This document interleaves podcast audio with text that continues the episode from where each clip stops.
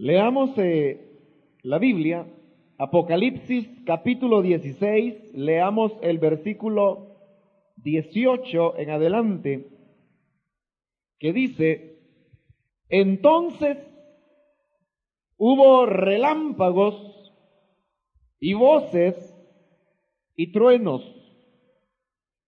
y un gran temblor de tierra, un terremoto tan grande, cual no lo hubo jamás desde que los hombres han estado sobre la tierra. Y la gran ciudad fue dividida en tres partes y las ciudades de las naciones cayeron. Y la gran Babilonia vino en memoria delante de Dios para darle el cáliz del vino del ardor de su ira. Y toda isla huyó y los montes no fueron hallados. Solamente eso vamos a leer. Vamos a orar, cerremos nuestros ojos.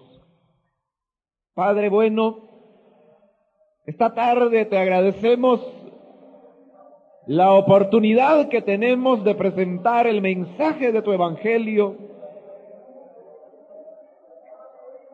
a todas las personas aquí presentes como también aquellos que han de escuchar por todos los medios que tú permitas. Por la radio, por las cintas grabadas. Permite, Padre, que este mensaje pueda ser de bendición para las almas. De manera que aquellos que no te conocen puedan venir al conocimiento de la gran salvación que has preparado en medio de los pueblos. Señor, que tu gracia sea derramada para salvación, para conocimiento de la vida que hay en tu Hijo Jesucristo. Obra con tu Espíritu en cada corazón. Es la petición que hacemos por Jesucristo, nuestro Salvador. Amén. Gloria al Señor. Pueden tomar su asiento, hermanos y amigos. Gracias a Dios. Las palabras que hemos leído en esta ocasión de la Biblia nos hablan de una de las profecías que están por cumplirse en el tiempo venidero. El libro de Apocalipsis es el único libro del Nuevo Testamento que contiene, que es un libro profético, donde se nos habla sobre muchos de los acontecimientos que habrán de venir sobre esta tierra. Y en los versículos que ahora leíamos hallamos una referencia que se hace a un enorme terremoto que ha de sacudir el planeta. Y dice aquí la palabra que es un terremoto tan grande, cual no lo hubo jamás desde que los hombres han estado sobre la tierra. Y pienso, hermanos, que esta realidad de los terremotos, nosotros más o menos estamos familiarizados con ella porque nuestro país está situado en una de las eh, zonas de mayor actividad sísmica del planeta. No en la más activa, pero sí en una de las más activas. Y en más de alguna oportunidad se han sucedido en nuestro país terremotos que han cobrado el carácter de verdaderas eh, tragedias que de vez en cuando han sacudido nuestro país. Y solamente una persona que ha vivido un terremoto sabe lo que eso significa. No sé cuántos de los aquí presentes han tenido que vivir un terremoto, pero en el lugar donde se produjo. Es decir, que a veces nosotros aquí sentimos terremotos en Guatemala o en San Salvador, pero haber estado en el propio lugar no sé cuántos de nosotros lo, habrá vivido. Porque cuando uno observa los resultados las catástrofes que conllevan los terremotos, uno a veces eh, no comprende cómo pudo haber sucedido aquello, lo que esa experiencia significará. Pero la realidad es de que millones de personas han perdido su vida a causa de este tipo de, de fenómenos que se dan en la tierra. Ahora, hasta hace algunos años, no se podía explicar por qué razón se sucedían los terremotos. Nadie lo sabía. Sin embargo, últimamente los científicos han logrado eh, avanzar en el conocimiento de lo que es nuestro planeta y ahora más o menos ellos entienden por qué se producen los terremotos y por qué hay zonas en el planeta donde se dan frecuentemente, en tanto que hay otras zonas donde casi nunca suceden terremotos. Y, y la explicación que los científicos han encontrado es de que nuestro planeta realmente no es tan firme como a veces se ha pensado. Nosotros hablamos de estar parados sobre tierra firme, pero eh, según lo que los científicos han descubierto, la tierra no es tan firme como parece ser. Y tal vez resultará extraño, pero los hombres de ciencia conocen más de otros planetas que lo que conocen de nuestro mismo planeta. Se sabe más, por ejemplo, de Marte, de la Luna, que, lo que sabemos de lo que ocurre en el interior de nuestro planeta. Sin embargo, los últimos descubrimientos han permitido eh, reconocer algo de lo que sucede e, en el centro de nuestro planeta. El centro de la Tierra está realmente muy lejano, porque de aquí de donde estamos en línea recta hacia abajo, habría que profundizar nada menos que más o menos unos 6.400 kilómetros para poder llegar al centro de la Tierra. Es una enorme distancia y llegar ahí es tan imposible como ir a las galaxias más lejanas. La perforación más profunda que el hombre ha logrado hacer me parece que anda ahí alrededor de los 9 kilómetros, que no es nada comparado con los 6.400 de profundidad que tiene. Pero sí se sabe que el centro de la Tierra es eh, completamente líquido. Porque ahí la presión que hay es tan enorme que se desarrolla un calor tan intenso que los científicos piensan es igual al que hay en la superficie del Sol. Y ese tremendo calor en el centro de nuestro planeta despide una e, e, enorme radiación que claro no nos alcanza a nosotros porque hay muchos kilómetros en donde ese núcleo encendido está enterrado. Pero es tanto el calor que ahí la, roca, los metales se han fundido y son completamente líquidos. Y luego eh, la mayor parte, este centro líquido está rodeado por, por otra enorme capa que es lo que contiene la mayor parte de, de lo que es el planeta, alrededor de unos seis mil kilómetros de grueso y que tiene eh, rocas fundidas, derretidas. Imagínense el calor que hay allí para que las rocas puedan derretirse. Eso es lo que sucede, por ejemplo, cuando un volcán hace erupción, que arroja la lava y sabemos que eso es roca fundida, pues de eso es que está lleno e, e, esa, esa parte que hay entre el núcleo de la Tierra y la superficie. Y es solamente la, parte más externa, lo que los científicos llaman la corteza terrestre, que en las partes más profundas apenas tiene 40 kilómetros y en las menos profundas 8 kilómetros. Y es sobre esa corteza que se ha enfriado donde nosotros hemos construido nuestro mundo y en el cual estamos parados. Pero sucede de que eh, es algo así, hermano, como le diría, como no, quizás no hay comparación de, decirle, quizás como una esfera eh, metálica, quizás es algo así como el hielo cuando comienza a congelarse, que si usted mete un depósito de agua en la refrigeradora, primero se hace una capa de hielo eh, sobre el agua, pero si usted lo rompe abajo es líquido, hay agua. Algo así es la tierra, que la corteza está fría y entonces es ahí a lo que nosotros le decimos tierra firme, pero no tan firme porque debajo eh, todo es, líquido y, a causa de ser líquido realmente nosotros estamos flotando sobre toda e, e, esa magma caliente que hay bajo nuestros pies. Y a causa de que eh, flotamos, eh, todo el planeta eh, se ha dividido en, capas enormes que tienen miles de kilómetros cuadrados de tamaño, pero que por estar flotando andan moviéndose alrededor de nuestro planeta. Claro que el movimiento es muy lento.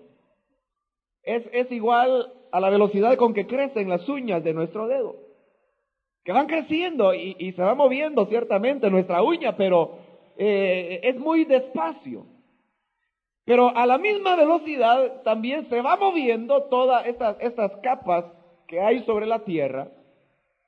Pero sucede de que a veces estas capas de la Tierra se van separando y otras veces se van encontrando. Por ejemplo, Europa, el continente europeo se está alejando de América. Y según las mediciones que se hacen, Europa se va alejando de nosotros a, un promedio de 10 centímetros cada año. Y entonces se va alejando y claro, eh, la gente no lo percibe que son 10 centímetros para el tamaño que tiene el Océano Atlántico. Pero cada año el Océano Atlántico es 10 centímetros más grande que lo que fue el año anterior. En 10 años ya es un metro que caminó y así eh, se va prolongando. Porque son eh, eh, capas, son estructuras, mesetas de tierra que se van alejando. Pero le decía que así como hay unas que se van alejando, hay otras que se van acercando.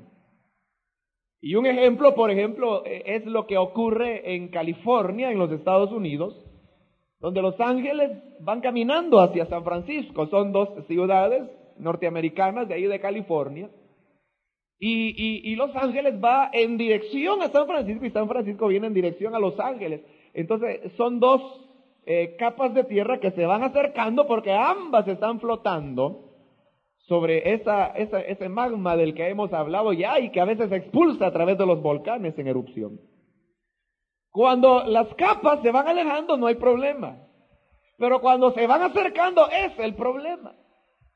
Porque llega el momento en que esas capas chocan y entonces al chocar, al principio no hay problema porque ya dijimos que la velocidad en que se va caminando estas, estas mesetas de tierra es, es muy lenta.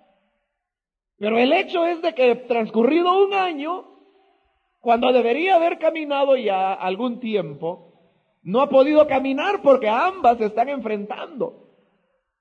Y a veces lo que sucede es de que una capa tiene más fuerza que la otra y hace que la otra se hunda debajo de ella. Y entonces se va metiendo. Algo así sucede, por ejemplo, en las fronteras de la China y de la India, que la India, perdón, China se está metiendo debajo de la India. Es decir, la capa que sostiene a China se está hundiendo debajo de la India pero por supuesto van a pasar miles de años antes de que la China se acabe, millones de años, aunque ya no va a quedar tiempo porque el Señor ya viene. Pero el problema es de que cuando estas, estas fallas, le llaman los, geólogos, es decir, ese encuentro donde se juntan las dos porciones de tierra es una falla, cuando no puede meterse una debajo de la otra, sino que se chocan y están luchando y ambas están haciendo fuerza, Llega el momento en que esa fuerza es demasiado poderosa ya. Y entonces lo que sucede es un acomodamiento pero violento. Que, que logra finalmente una o, o hacer bajar a la otra o se levanta. Y entonces, pero ese movimiento es tan fuerte que genera una energía tremenda. Y eso es lo que nosotros llamamos un terremoto. Entonces, dependiendo a qué profundidad esté la falla, es decir, el encuentro de esas capas, así es la extensión que ese terremoto logra abarcar. El terremoto que hubo un par de años en San Salvador fue de, una falla poco profunda.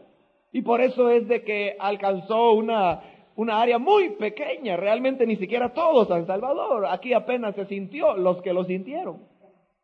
Pero si ese, ese terremoto hubiera sido en una falla más profunda, con la intensidad que tuvo hubiera sido un catástrofe, una catástrofe tremenda, no solo en San Salvador, sino que en todo el país. Y por eso es de que en California, en los Estados Unidos, bueno, eso es sabido desde hace años ya, los científicos están esperando un terremoto tremendo que va a ocurrir.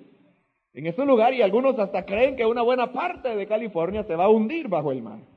Porque cuando una de las de esas fuerzas logra hundir a la otra capa, entonces es cuando se producen hundimientos de tierra, pero que tienen miles de kilómetros cuadrados de extensión. Eso ha sucedido ya en algunos lugares, por ejemplo en el año 69 eh, hubo una región de Alaska que tiene alrededor de unos 55 mil kilómetros de largo y que se hundió un promedio de 4 metros. Ahora, cualquiera piensa que 4 metros, eso no es mucho. Para nosotros que vivimos acá, pues no será mucho. Pero imaginen lo que sucederá, por ejemplo, en ciudades costeras. Quizás usted ha oído hablar de Valparaíso en Chile. Es un puerto, hoy es un puerto.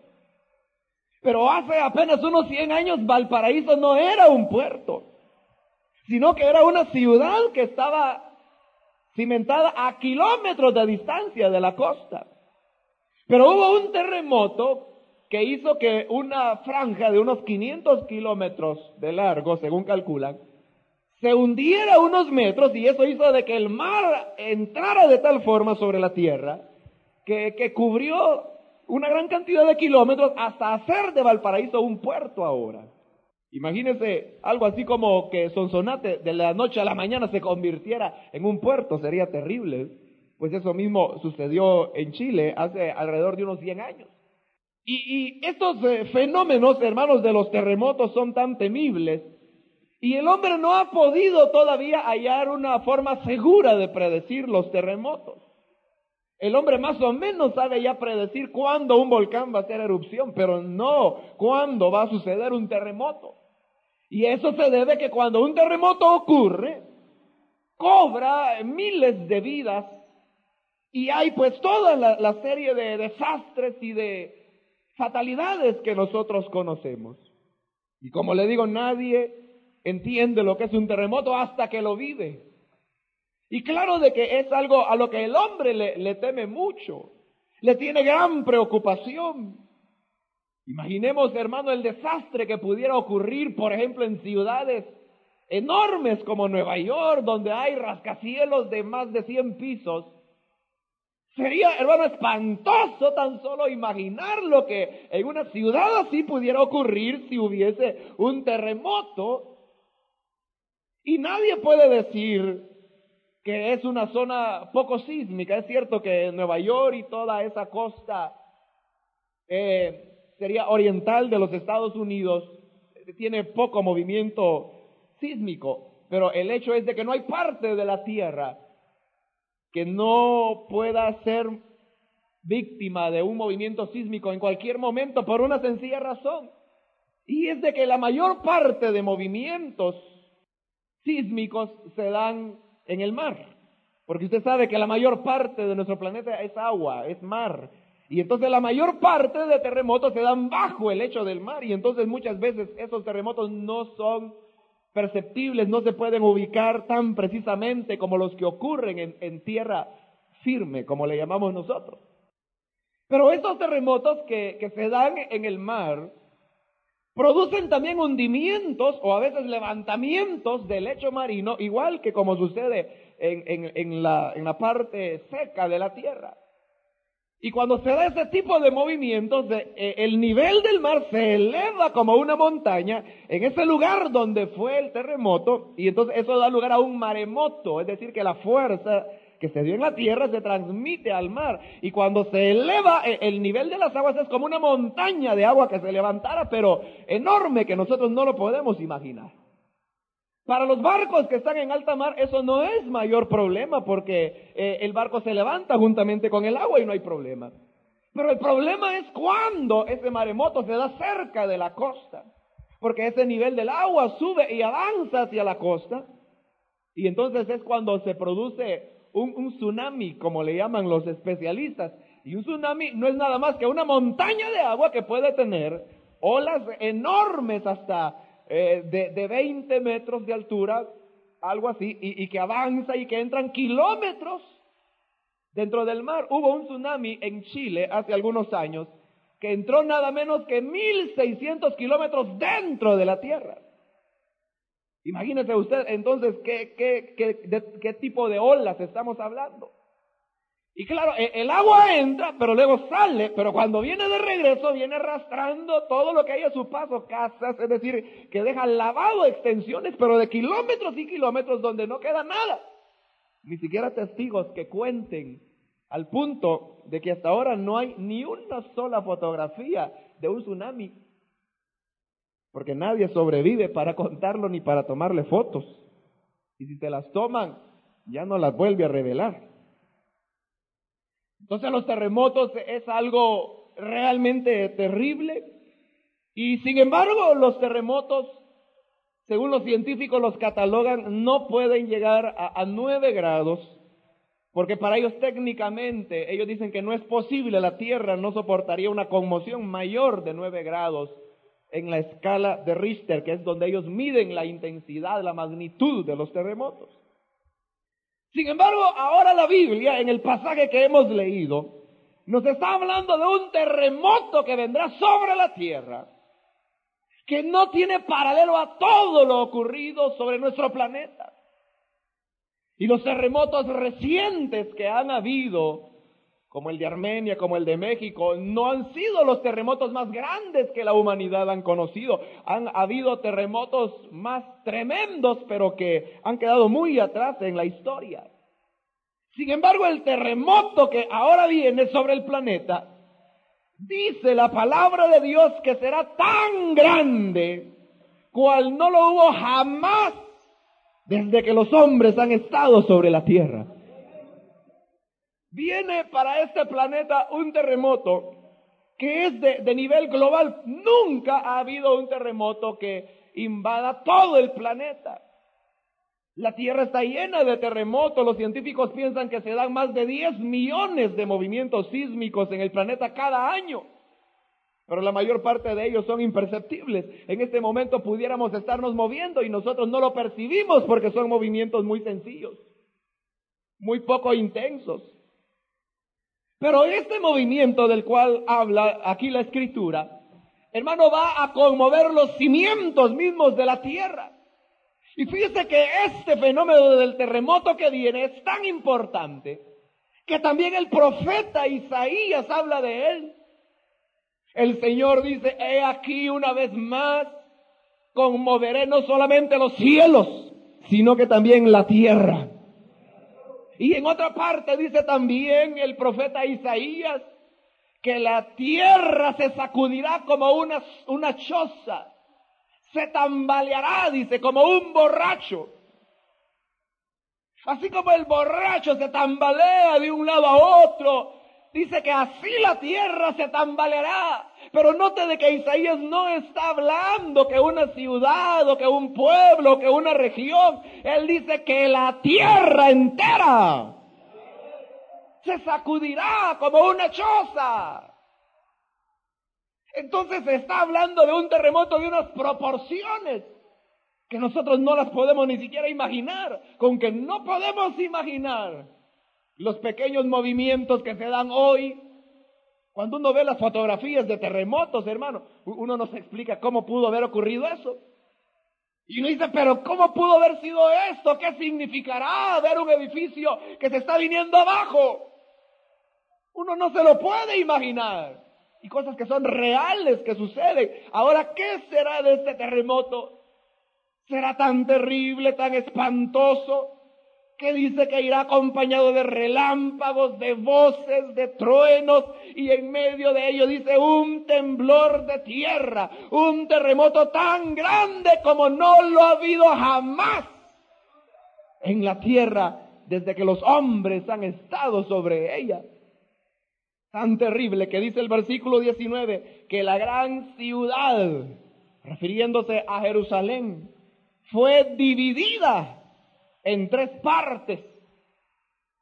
O sea, Jerusalén será de tal forma menoscabada por este terremoto que dice que quedará pero dividida, partida en tres partes. Y además dice, las ciudades de las naciones cayeron. Por eso le decía que es un terremoto de carácter mundial. Las ciudades de las naciones cayeron. Y eso que sería tan terrible, como le hablaba yo, de, una caída, por ejemplo, de ciudades como Nueva York, que tiene edificios de 110 pisos de altura. Hermano, eso será espantoso. O, o, de hablar de ciudades como Francia, como Londres, que la mayor parte de Londres está casi al nivel del mar. ¿Y qué decir de Holanda, que la mayor parte del país está bajo el nivel del mar? ¿Qué de catástrofes no se darán allí? Y por eso es de que este terremoto será tan tremendo que dice de que en el mar se producirán cataclismos y cambios al punto que dice el versículo 20 que toda isla huyó. Es decir, que, que las marejadas que se levantarán serán tan enormes que las islas serán borradas. Porque la intensidad del terremoto mundial será tan fuerte que se levantarán olas enormes y que dice que cubrirá las islas, las islas desaparecerán. Y no pensemos en islas como las que hay en el Golfo de Fonseca.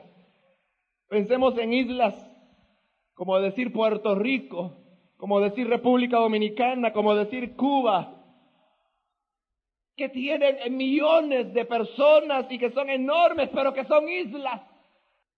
Y que cuando se levante, hermano, estas marejadas tremendas, cubrirá, oiga, si en Chile hubo ya un maremoto que cubrió 1600 kilómetros de extensión, y esto que viene es el terremoto más grande que el hombre jamás conoció y a nivel mundial. Es bien factible, fácil entender por qué la Biblia dice que toda isla huyó. Además dice que los montes ya no fueron hallados. Los montes se derrumbaron. Y si los montes mismos se derrumbarán, si las islas desaparecerán hundidas en el mar, ¿qué no será entonces de las ciudades? Por eso es de que en el capítulo 6 de este libro de Apocalipsis, cuando también se hace alusión a este terremoto, dice que los grandes, los poderosos, los ricos, se trata de un castigo divino. Porque allí dice el versículo 19 que la gran Babilonia vino en memoria delante de Dios para darle del cáliz del vino del ardor de su ira.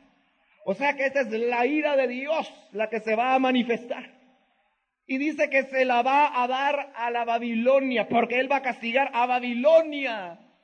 Ahora, no se está refiriendo a Babilonia, porque no hay ciudad que se llame Babilonia. La hubo, pero ahora no. Aquí está en un sentido figurado. Babilonia está representando al mundo, como se va a describir ahí en el capítulo 17 y 18. Pero esa es la Babilonia pagana, la Babilonia mundial. Es el mundo de pecado. Es decir, que Dios ahí se va a recordar de este mundo que ha fomentado tanta perversidad. Ahí Dios es cuando le dará el pago a este mundo inmoral que ha hecho mofa de Dios, que ha propagado doctrinas negando que Dios exista, cuando el temor de Dios huyó, cuando los hijos se volvieron desobedientes a los padres, cuando las mujeres perdieron su afecto natural, cuando el mundo se llenó de maldad, de perversidad, de robo, de odios, de drogas de homosexualidad, de inmoralidad, de pecado, de prostitución, de idolatría, de hechicerías, de espiritismo y de todas las bajezas que en este mundo hay. Dios les dará el pago, porque dice que cuando vino en memoria toda la maldad del mundo, entonces es cuando el Señor enviará ese terremoto mundial donde las ciudades de las naciones cayeron. Cuando hay un terremoto, todo se descontrola. No hay agua, no hay luz, no hay alimentos, no se puede ir a comprar. No sucede, no, no hay nada. Y lo único que se espera es que otros ayuden. Pero ayudan las naciones que no han tenido problemas. Pero como aquí se habla de un terremoto mundial, todos tendrán problemas. ¿Y quién va a poder ayudar a otros si ahí es a cual, cual peor? Qué terrible será cuando no haya comunicaciones. Cuando todos estén aislados, la gente, por ejemplo, pensará en El Salvador que aquí fue el terremoto. Y no habrá manera de comunicarse con Guatemala, con la Unión Soviética, con China y entender de que es un terremoto a nivel mundial. Todos estarán aislados, desesperados, porque las naciones serán heridas, sus ciudades caerán, las islas se hundirán. Me imagino, hermano, Londres bajo el agua. Me imagino Chile cubierto por el mar. Me imagino Cuba en el fondo del lecho marino. Me imagino Nueva York humillada. Todas las grandes ciudades como Chicago, las grandes ciudades japonesas, todo destruido. Será espantoso. Y lo más tremendo es de que ese terremoto pronto se acerca. Será dentro de poco tiempo. No, no podría decirle cuándo, porque la Biblia dice que nadie sabe ni el día ni la hora en que el Hijo del Hombre vendrá. Y por eso, sí, no sabemos cuándo, pero sí le podemos decir que será pronto. Ahora usted me dirá, y ahí Dios va a castigar a justos por pecadores. Dios no hará jamás tal cosa. El juez de la tierra no va a castigar al inocente junto con el malo, sino que él librará al justo. Porque este terremoto que va a suceder, aquí en el libro de Apocalipsis está claro, que va a suceder durante un periodo que el Señor Jesús lo llamó la gran tribulación. Pero sabe, antes que la gran tribulación venga a la tierra, va a suceder algo especial en este planeta. Aleluya.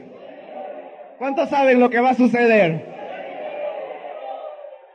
Para los amigos que no lo saben, se los vamos a contar. La Biblia dice que antes que esta gran tribulación comience, el Señor Jesucristo volverá a esta tierra.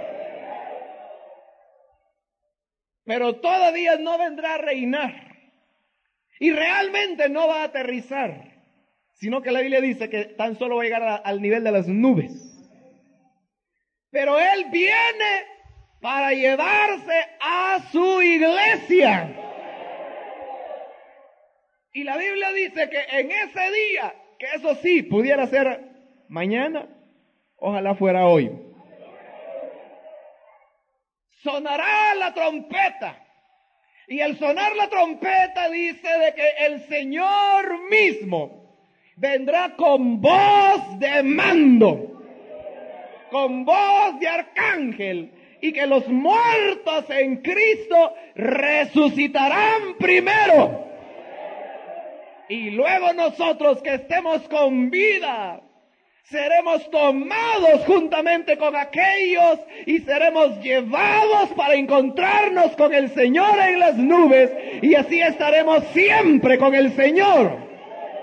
¿Cuánto damos buen gloria a Dios? La iglesia será quitada de la tierra. Y dice Pablo en Primera de Corintios 15 que eso sucederá en un abrir y cerrar de ojo. Es decir, en lo que dura un parpadeo. ¿Cuánto dura un parpadeo? ¿Verdad que usted ni cuenta se da que parpadea? Usted cada rato está parpadeando y ni siquiera se da cuenta porque sucede tan rápido que no le afecta. Pues así será el arrebatamiento de la iglesia. Será un abrir y cerrar de ojos. Que si fuera ya, la impresión que tendrían los amigos es de que ¡pum! desaparecimos.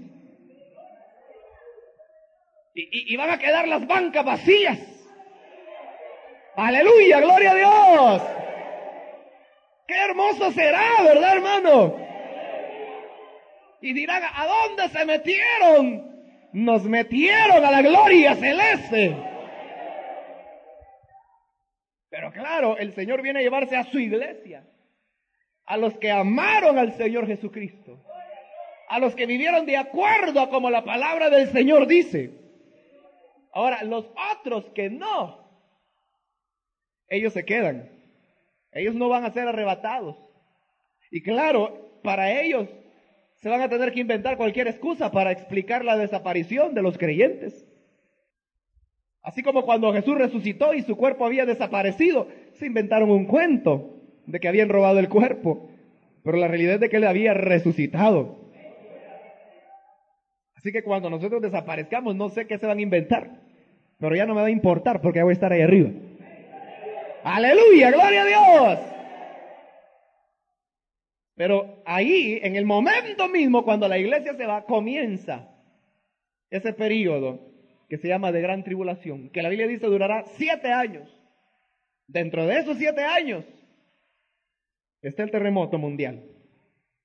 Aparte de, de otros juicios, aparte de granizo que caerá sobre los hombres, aparte de que el sol dice que calentará siete veces, aparte de que las aguas se volverán amargas, aparte de que habrá guerra mundial donde la cuarta parte de la humanidad morirá, aparte de que habrá escasez, aparte de que habrá pestes, aparte de que habrá tinieblas, aparte de eso, el terremoto mundial donde las ciudades de las naciones caerán. Pero ¿por qué Dios hace tal cosa? Porque el mundo ha rechazado el mensaje de amor que Dios nos ha dado en su Hijo Jesucristo. El mundo rechazó la predicación del Evangelio y sabe prueba de que eso está por suceder. Es precisamente el gran avance, la gran fuerza que la proclamación del Evangelio está cobrando hoy. ¿O no se ha dado cuenta usted? Cómo el mensaje se oye por todas partes. Y hay un interés por alcanzarle con el Evangelio y se le ha invitado a venir a la iglesia y usted está oyendo la palabra de Dios. Es porque Dios está dando las últimas oportunidades a la gente para que se arrepientan. Y así como hay muchos que se están arrepintiendo y están entrando al redil del Señor y serán llevados también cuando Él venga, hay otros que también oyen y rechazan el mensaje del Evangelio y no lo quieren, pues para ellos están destinados los terribles castigos de la gran tribulación. Será tan espantoso que dice que los hombres ansiarán morir, pero la Biblia también dice que la muerte huirá de ellos. Porque Dios no les va a dar ese gusto de que se mueran, que aguanten ya que fueron machitos para rechazar el Evangelio, que aguanten ahora. Mas aquellos que quizás decían que éramos débiles porque nos rendimos a Jesús, estaremos en fortaleza alabando desde los cielos. Así que el que es hijo de Dios no tiene que preocuparse por este terremoto que viene. Nosotros no nos aflijamos, hermano ni nos aflijamos de la tercera guerra mundial que viene. Porque eso no es para nosotros, ya nosotros no vamos a estar en esta tierra. Y quiera Dios de que los amigos que están con nosotros escapen por su vida. No se vaya a quedar ni vaya a dejar a sus hijos aquí ni a su familia. Conviértase usted, conozca a Cristo. Y entonces sus seres queridos también llegarán al conocimiento de la verdad. De manera pues que hoy hay una nueva oportunidad. Si usted no quiere ser víctima de los juicios de Dios, entonces reciba la salvación que Dios ofrece. Cuando el diluvio venía sobre la tierra, y era para toda la tierra, Dios proveyó un medio de escape, que era el arca. La gente lo rechazó, sufrieron el juicio. Y Dios no se detuvo para matar a toda la humanidad de ese tiempo. De igual manera, Dios no se detendrá ahora ante este terremoto. Él lo va a enviar. Ya está escrito. Y lo que está escrito, el cielo y la tierra pasará, pero esto no pasará. Esto es un hecho. Que viene el terremoto más grande, como jamás los hombres lo han conocido. Cuando las islas se hundirán, los montes desaparecerán, las ciudades de las naciones caerán y la tierra temblará como una choza, se tambaleará como un borracho pero usted no tiene que estar aquí para entonces. Busque al Señor, arrepiéntase de sus pecados, reciba a Cristo como su Salvador, ámele, sírvale, sígale a Él. Y también inculque en sus hijos el temor de Dios. Tráigalo a la iglesia, inscríbalo en la escuela dominical, que aprenda del Señor, para que en ese día toda la familia nos vayamos con el Señor. Y que no tengamos la pena de haber dejado a alguien aquí sabiendo lo que les esperará. Entonces hoy es su oportunidad de escapar. Y yo le digo, Cristo es la puerta de escape. Jesús dijo, yo soy la puerta y el que por mí entrare será salvo. Entre por Cristo y usted tendrá la vida. Vamos a cerrar nuestros ojos. Y vamos a inclinar nuestro rostro también.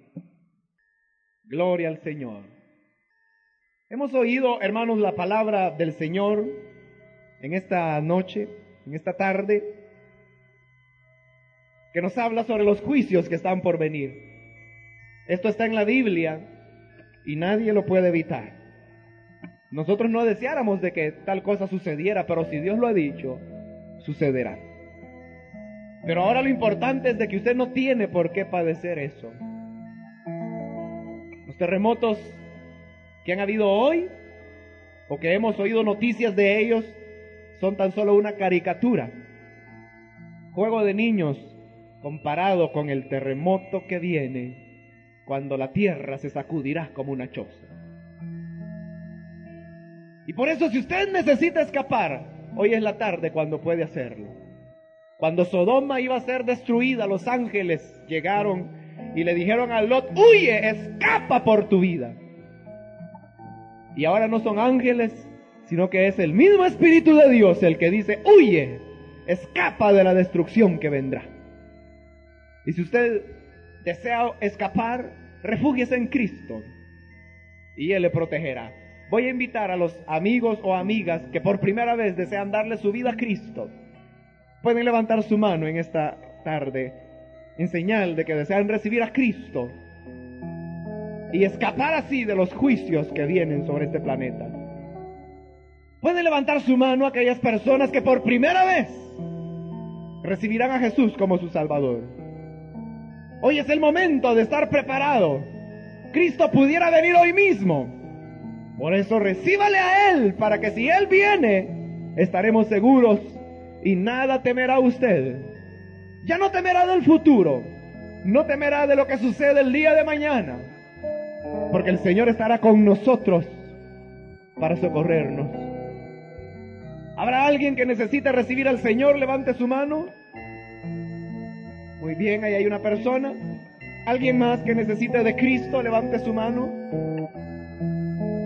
¿Alguien más que necesita escapar de lo que viene sobre este planeta? Levante su mano y vamos a orar. Hoy es el momento. Puede recibir al Señor. Levante su mano y escape por su vida. Hágalo por sus seres queridos para que ellos también puedan venir al conocimiento salvador. Puede levantar su mano. Hoy es el momento de hacerlo. Escape. Vamos a orar por usted. No podemos dudar de lo que ocurrirá, porque esto no lo dice un hombre, no lo dicen los científicos que pueden equivocarse. Lo dice la palabra de Dios y el Señor no miente. Por eso ahora levante su mano y vamos a orar por usted escape por su vida, reciba a Cristo y tenga así la salvación de su alma.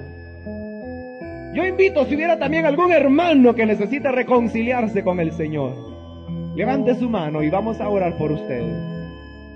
Ahí atrás hay una persona. ¿Alguien más puede levantar su mano? ¿Alguna otra persona que necesita venir a Cristo? ¿Puede levantar su mano? Hoy es el momento adecuado. ¿Alguien más puede levantar su mano? Apresúrese ahora. Si alguien desea estar a cuentas con el Señor, también ahora puede reconciliarse. Levanta su mano y vamos a orar por usted. Voy a hacer ya la última invitación. Si hubiese alguien más que necesita escapar, puede levantar su mano hoy. en este momento con toda confianza. Es ya la última invitación que he hecho. Y vamos a orar por estas vidas. Amén. Vamos a rogar al Señor entonces por estas personas.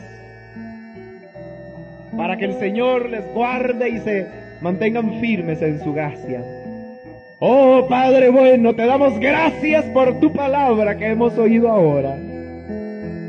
Gracias también porque tú has abierto nuestro corazón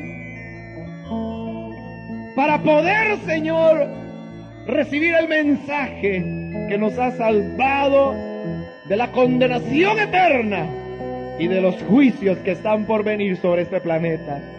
Gracias por estas vidas que vienen, Señor, para entregarse a ti. Gracias porque de día en día tú añades, Padre, a la iglesia los que han de ser salvos. Y te agradecemos porque a cada momento tú estás, Padre, salvando y teniendo misericordia de las personas. Ahora, Padre, afírmales dentro de tus caminos para que se mantengan fieles a ti hasta el día de tu venida. Y a cada hermano y cada hermana, consérvales en fidelidad, esperando tu glorioso retorno. Es la petición que hacemos, Padre, por Jesucristo, nuestro Salvador. Aleluya.